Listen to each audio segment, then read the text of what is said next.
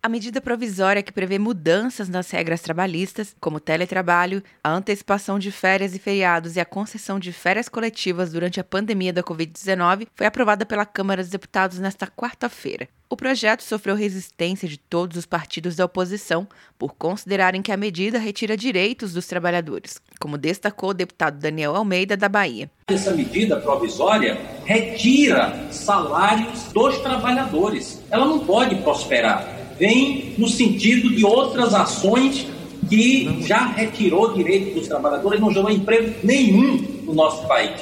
Mas o texto teve apoio da maioria dos partidos. O deputado Kim Kataguiri de São Paulo defendeu a medida. Os empresários estão endividados, estão no negativo e não vão sair tão cedo dessa situação. Portanto, o Democratas, né, promovendo aí os acordos individuais para manutenção dos empregos, preservação dos empregos dos trabalhadores e também da sobrevivência das empresas, a medida provisória permite a criação de um banco de horas a ser pago pelo empregado em até 18 meses após o fim do estado de calamidade pública. O texto também estabelece que acordos individuais valem mais que os acordos coletivos e leis, respeitando apenas as disposições constitucionais. O texto também retira durante a pandemia a obrigação de exames médicos ocupacionais, com exceção dos exames demissionais.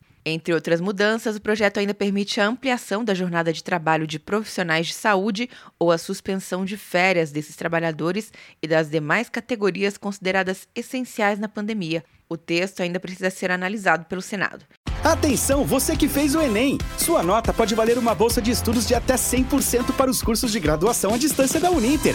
Isso mesmo! Até 100% de desconto em mais de 90 cursos. Transforme seu futuro. Acesse o site e inscreva-se agora. Uninter, a melhor educação à distância do Brasil. Uninter.com De Brasília, Luciana Castro.